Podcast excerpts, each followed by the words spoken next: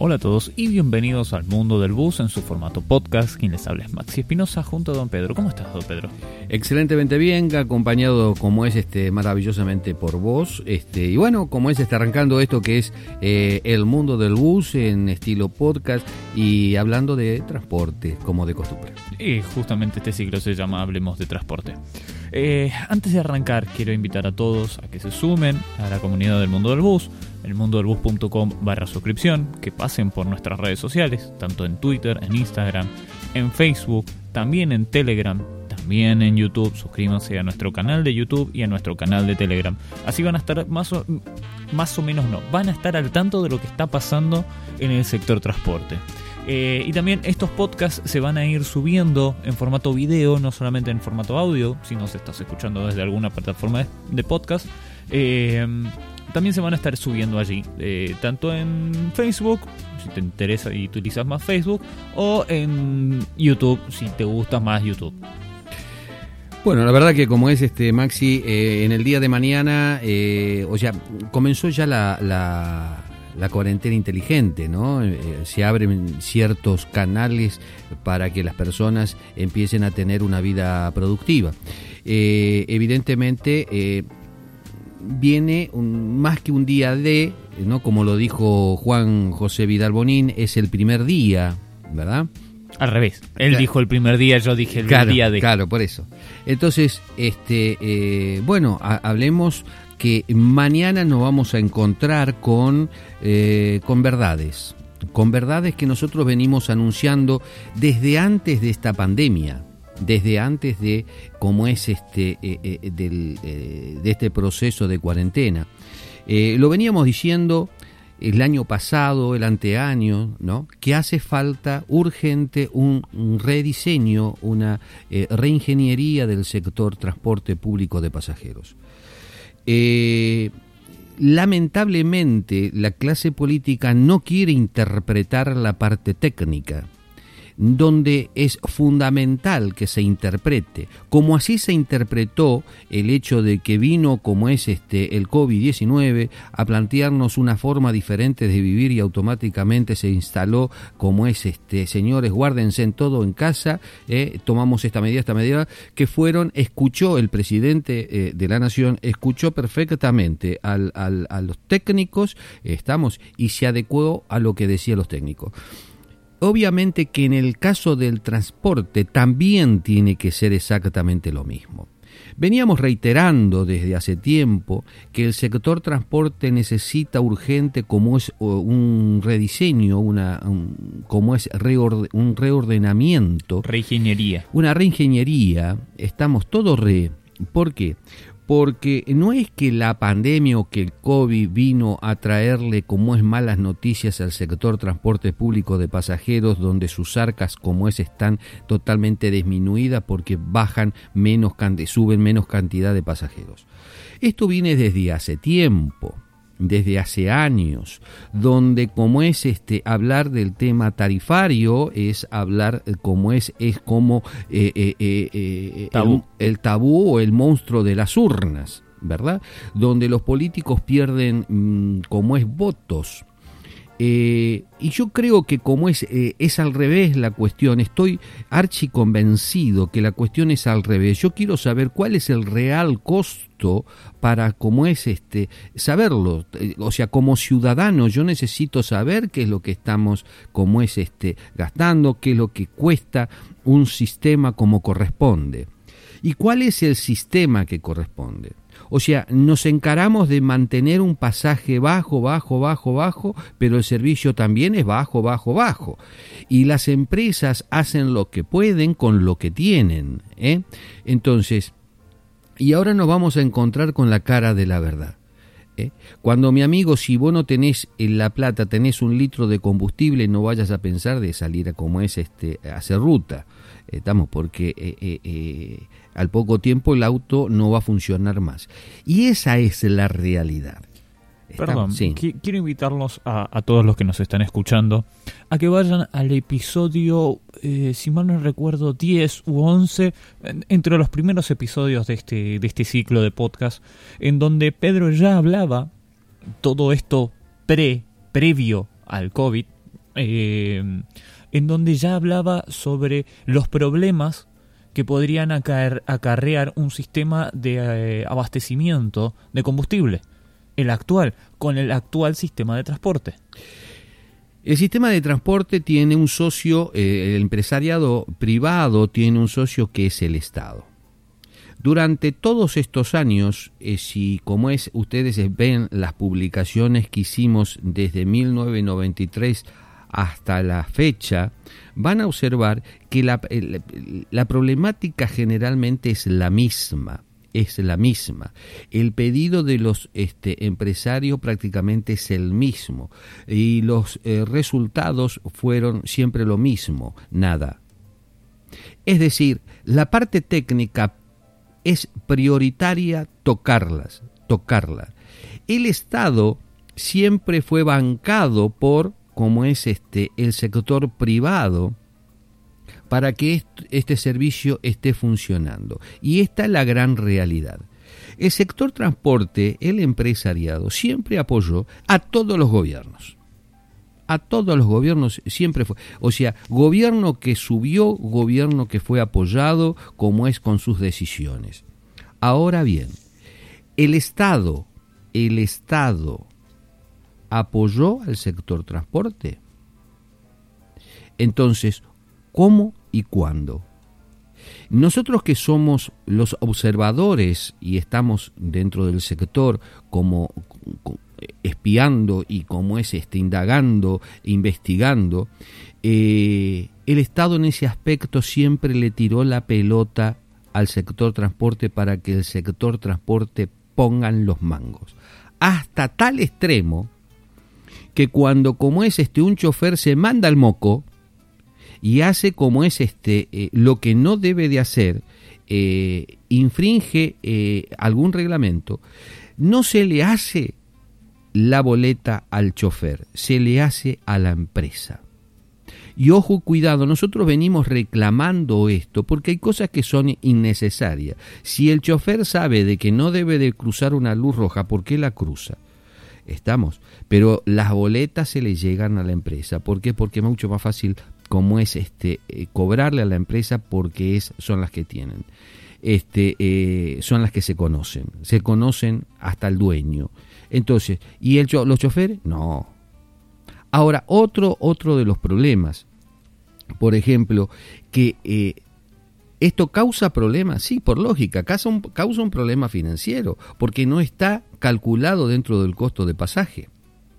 Estamos. Y empecemos a sumar multas, multas, multas, multas, multas y multas, y van a ver de que la caja, como es, llega un momento que se va achicando. Estamos. El problema que nos vemos ahora en, en reponer cómo es este, la gente, eh, cómo es productiva a las calles y que el organizador, eh, eh, el ordenador mm, de este movimiento, de la movilidad ciudadana, es el transporte público de pasajeros que hoy sale más caro que antes. ¿Por qué?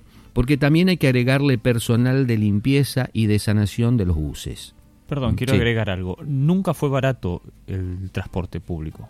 El transporte no es algo barato de sostener, no es un sistema económico de sostener. Y hoy es mucho más costoso que antes.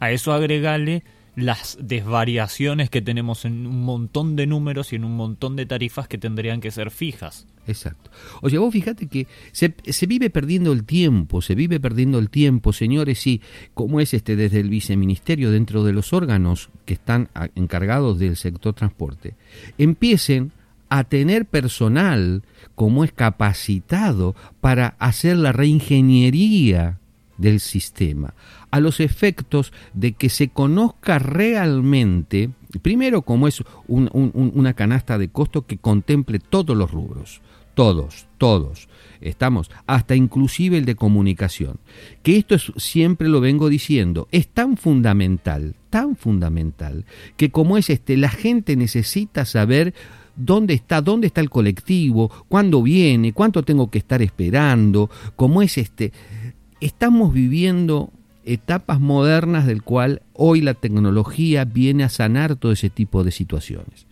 Entonces, las empresas necesitan invertir dinero. Ustedes fíjense, vayan a cualquier, como es imagen de, busquen, googleen como es este, imágenes del transporte de Chile, como es googleen, como es de Colombia, googleen como es de Uruguay, de Argentina, de Brasil, y van a ver que, el, que van a ver buses que no son como es eh, hay una hay una mm, un estilo de bus que se utiliza hay un formato estamos donde Paraguay eso carece ¿eh? Nos encontramos con unidades viejas, nos encontramos con distintos tipos de medidas, con, distintos tipos de capacidad de transportativa. Eh, sí. Un parque automotor más, más, mm, a ver cómo decirlo, desparejo. Eh, totalmente desparejo, desigual, totalmente desigual. Entonces, eh, y ahí es donde se nota la falta de inversión, ¿eh? este, tecnología, emplear las tecnologías que existen. Las empresas de transporte tienen que estar renovando en forma constante los buses. Las inversiones sobre el sector transporte deben ser como es este, puesta en manifestación todos los años. Estamos, y eso no tiene que tener tema de discusión. Ahora, muy bien, me dicen, eh, lo que pasa es que hay que invertir y esa plata, ¿quién la pone? Estamos. Los bancos no quieren poner plata porque es un sector eh, como es este que hoy no está recaudando. Entonces, a ver, a ver, eh, el gobierno, que es el socio que tiene como es este el sistema de transporte, estamos, y es el que regenta el sistema, tiene que plantarse en una postura y de una vez por todas, por todas decirle a la población ¿eh? que también son eficientes y que trabajaron como es en, un plan que sirva a las empresas de transporte, que no solamente transportan personas a su trabajo, sino que también como es, son eh, productores de empleo. Tienen a su cargo gran cantidad de personas trabajando estamos. Si una empresa se cae, no solamente como es este, se cae el, el, sistema, ¿no? Hay barrios que se van a quedar sin transporte, sino también hay muchas familias que se quedan sin trabajo. A ver, eh, la caída del transporte es tan grave como la caída del mercado. ¿Lo entendemos? ¿Qué quiero decir con esto? Si las empresas de transporte no pasan por un centro comercial. El centro comercial se cae, muchachos, se cae. ¿Cuántas veces tenemos que repetir que es fundamental que haya una reingeniería del sistema del transporte urgente? Esto lo teníamos que haber hecho hace rato ya. ¿Para qué? Para minimizar para minimizar todos los factores de riesgo contra este, este esta, em, esta situación que estamos viviendo hoy. Hoy, por ejemplo, este, eh, me pongo a escuchar cómo es que eh, mañana, como es el tema del, de la cuarentena inteligente, salen los buses, la gente empieza a salir, se empieza a soltar, o sea, hay que poner en marcha al país. Eso también genera como es la necesidad de hacer una reingeniería, cómo vamos a hacer para que el país, como es, empiece a reflotar. Eh, por ejemplo, hablamos, sí, de créditos. Hablamos de crédito. Perdón, ya estamos en. Arrancó ayer. Sí, bueno, pero hablamos de crédito. Estamos. Pero, ¿cómo se pagan? Es muy fácil decir, bueno, saca un crédito y dale. Y no, ¿y cómo después lo pago? Que después vendo mis hijos. O sea, es una locura lo que se está viviendo. Entonces, señores, sí, ahora se va a ver la verdad de la ineficiencia o de la eficacia de las personas que están trabajando en estos temas. Entonces, como se trabajó en salud para decir vamos a hacer una cuarentena y lo hacemos de esta manera, estas son las medidas. Es lo que tiene que hacerse con todos los sistemas que tiene hoy a cargo el sector, como es que hoy tiene este, eh, a cargo el gobierno. Entonces, ¿vale pensar de que no hay combustible? No. Y señores, los respuestos, ¿qué? Los sueldos, ¿qué? Los choferes, la gente que se tiene que tomar nueva, porque eh, no es decir, vamos a limpiar el bus, bueno, ¿cuánto tarda un bus en limpiarse? ¿Cuántos redondos pierde? Estamos, ¿cuál es el tiempo de trabajo de un bus y cuánto se le quita en la limpieza de ese bus? Estamos. Todo este tipo de cosas hay que calcularlas. ¿Saben por qué? Porque eh, eh, desde que arrancó el bus empieza a bajar la ficha. Como cuando usted va en un taxi, vio que las fichas pasan y cada vez más caro, más caro, más caro, más caro, más caro. Es perfecto. Esa es la cuestión. En el caso del sector transporte público de pasajeros, que está regenteado por el Estado, el Estado se tiene que hacer cargo, es hora y oportunidad de que así lo haga. Señores, sí, eh, ustedes siempre le han pedido a la mano privada. Es hora que hoy el Estado, a través de los este, eh, organismos que corresponde y de las personas que trabajen ahí, pelen un poquitito más alguna idea, trabajen con técnicos, trabajen con el sector privado, estamos, y empezar a, a, tirar ideas para ver cómo realmente se sale de esto, que es empezar a poner en marcha. No es cuestión de tirarle la pelota siempre al empresariado, siempre al empresariado, porque cuando se tira demasiado el piolín se rompe, mi amigo. Entonces, es hora eh, eh, y momento que cuando como es tomemos una decisión, veamos atrás cómo hacemos para encarar cómo es, cómo hacemos el programa y que no falte nada que no falte nada. Mañana ya hay empresas, que esto lo veníamos diciendo Maxi hace rato, que muchas son las empresas que se están fundiendo. Se están fundiendo. Estamos, si usted ve un transporte desastroso, es porque se está manejando con lo que hay. Y es más, es más, no le dan seguridad jurídica a las empresas permisionarias. ¿Por qué? Porque durante años dejaron trabajar a empresas que no tendrían por qué estar trabajando, inclusive mal llamadas empresas, porque no son empresas, sino son, digamos, organizaciones MAU que sacan como es este clientes a los este, eh, permisionarios. Quiero, quiero hacer una acotación. Eh, dos en realidad. Primero, voy por los internos. Eh, tuvieron un serio conflicto porque muchas empresas del área metropolitana grandes tenían, tienen hasta el día de hoy más o menos un flujo de personas que les permitía, sostenerse. Eh, los internos no, no funcionan. Eh, eso también es transporte público. Eh, voy al transporte que empezó a funcionar en la parte del interior, lo que corresponde hasta 100 kilómetros, corta distancia. muchas empresas canceladas canceladas con medida cautelar. Yo veía en la lista empresas canceladas y les consulté a la gente de Dinatran. Porque digo, discúlpame, esta empresa está dentro de la lista que pueden operar, porque también pueden encontrarlo en el mundo del bus, arrancó a funcionar la terminal de ómnibus de Asunción. Eh, en la parte de abajo, para el que le conoce. Em, y le dije, discúlpame, acá hay un par de empresas que están canceladas. Sí, pero pueden operar porque tienen medida cautelar. Entonces nosotros en el comunicado le decimos todas las empresas que pueden funcionar. Bueno, este es otro de los problemas que tiene el Ejecutivo para con las empresas y una deuda que tiene con todas las empresas permisionarias, que fueron, señores, lo que apoyaron a todos los gobiernos en forma política. Cada vez que le pedían algo, ellos estaban presentes. Muy bien, y ustedes no están presentes cuando ellos lo necesitan. En este preciso momento, esta, esta es una gran realidad. Medida cautelar, señor, como es señor presidente, eh, como es con todos los eh, eh, ministros que están abajo y secretarios. Muy bien, creo que tienen que empezar a mover un poco el tema político porque una empresa con medida cautelar, ¿por qué? ¿Eh? Bueno, ver el sistema saneado del sector transporte público de pasajeros significa, como es este, aclarar todos estos puntos.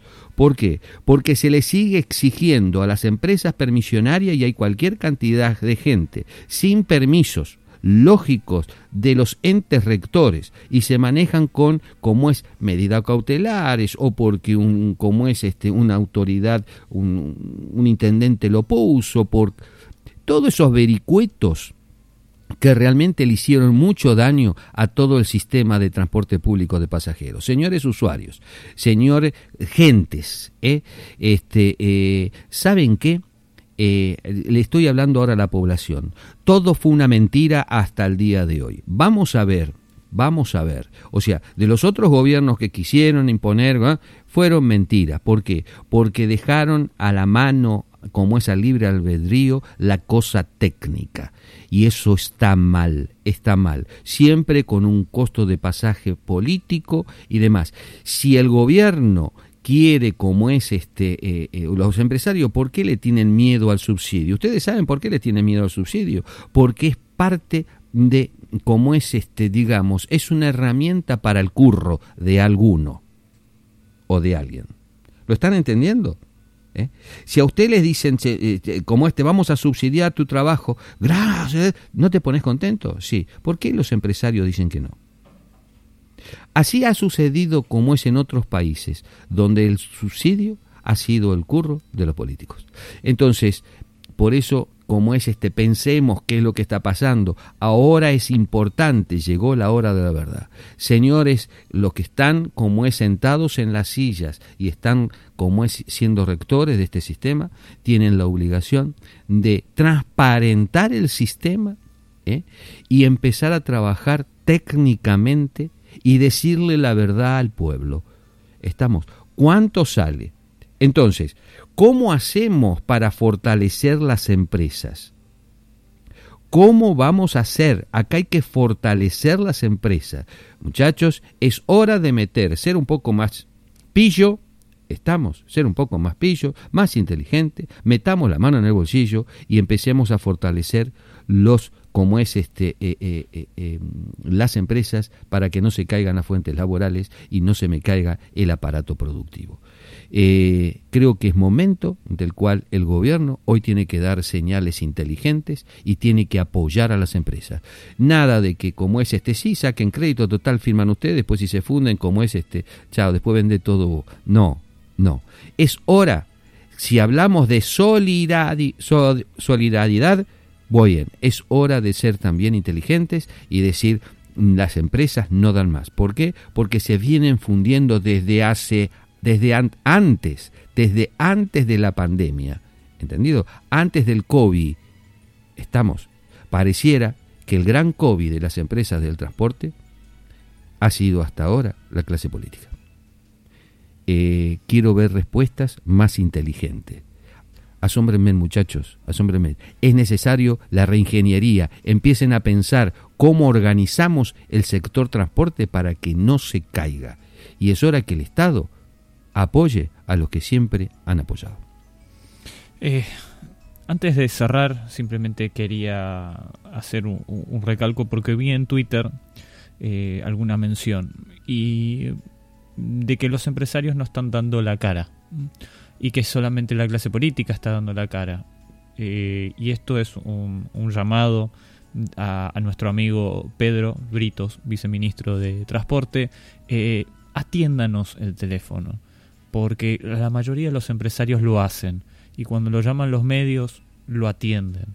Eh, cuando lo llamamos nosotros tampoco está atendiendo mucho. Entonces, demos un poco eh, claridad sobre los trabajos porque usted también es responsable de un montón de cosas que no es nada menor. Es responsable del sector. Como el área metropolitana de transporte. Eh, así que eh, la gente exige respuestas más allá de un tweet, más allá de un posteo, más allá de hablar con dos o tres medios masivos de comunicación. Eh, sin más, quiero agradecer a, todos los que nos están, escuchando del otro lado, invitarlos a que escuchen los podcasts anteriores que escuchen los que vienen, eh, que nos sigan en las redes sociales, en Twitter, en Instagram, en YouTube, en Telegram, suscríbanse en ambos canales. Eh, estamos lanzando boletines boletines informativos en donde van a encontrar eh, todo el contenido eh, muy exclusivo y eso va vía mail. Entonces también em, eso lo pueden tener en elmundodelbus.com barra suscripción. Se suscriben allí y eso también les facilita para sumarse al tema de los boletines eh, del mundo del bus. Así que eso viene como peludo de regalo, diría un amigo. agradecerles una vez más a todos los que están del otro lado e invitarlos a que nos escuchen en el próximo episodio. Pedro, ¿querías decir algo más? Sí. Un, radio abrazo a todos, saludos a todos los eh, choferes y eh, como es este y bueno, a ver si de pronto nos ponemos de acuerdo. Yo quiero creo que este tiene que brillar la inteligencia. Estoy seguro que tiene que ser porque como es este veo gente muy inteligente, gente que tiene ganas, pero hay que poner como es hoy lo que hay que poner que es este un poquito de voluntad y decisión política. Hasta la próxima. Vuelvo a agradecerlos a todos, invitarlos e inviten, no solamente invitarlos yo, sino inviten, inviten a ustedes también a escuchar eh, y sumarse a la comunidad del mundo del bus. Estos podcasts que nos invitan a hablar de transporte. Los vemos en la próxima.